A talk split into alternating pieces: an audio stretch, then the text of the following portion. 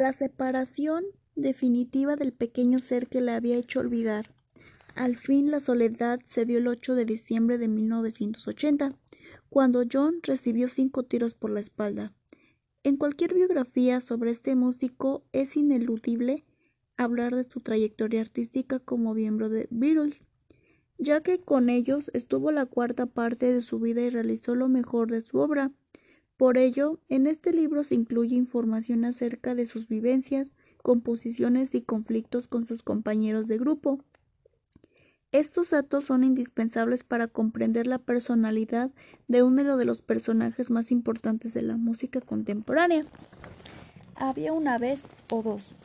Una parte de mí cree que soy un perdedor y otra parte piensa que soy Dios Todopoderoso.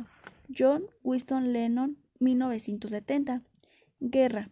Este es un término sin un verdadero significado para la mayoría de nosotros.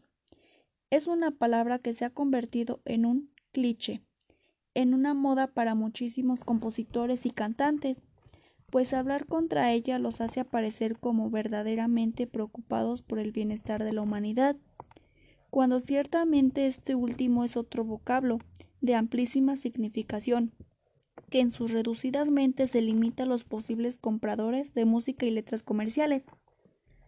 El concepto guerra quizá sea el mejor para comenzar una biografía de Lennon, quien desde antes de su nacimiento la tuvo presente en diversos grados, tuvo que combatirla para sobrevivir y al final sucumbió ante las balas pero como Jesucristo, de quien Lennon dijo ser más famoso, su legado se fortaleció con su muerte. Empecemos por el principio. En la clínica de maternidad de Oxford Street, Liverpool, nació John Lennon el 9 de octubre de 1940. Es decir, cuando la Gran Bretaña estaba en guerra contra la Alemania de Hitler.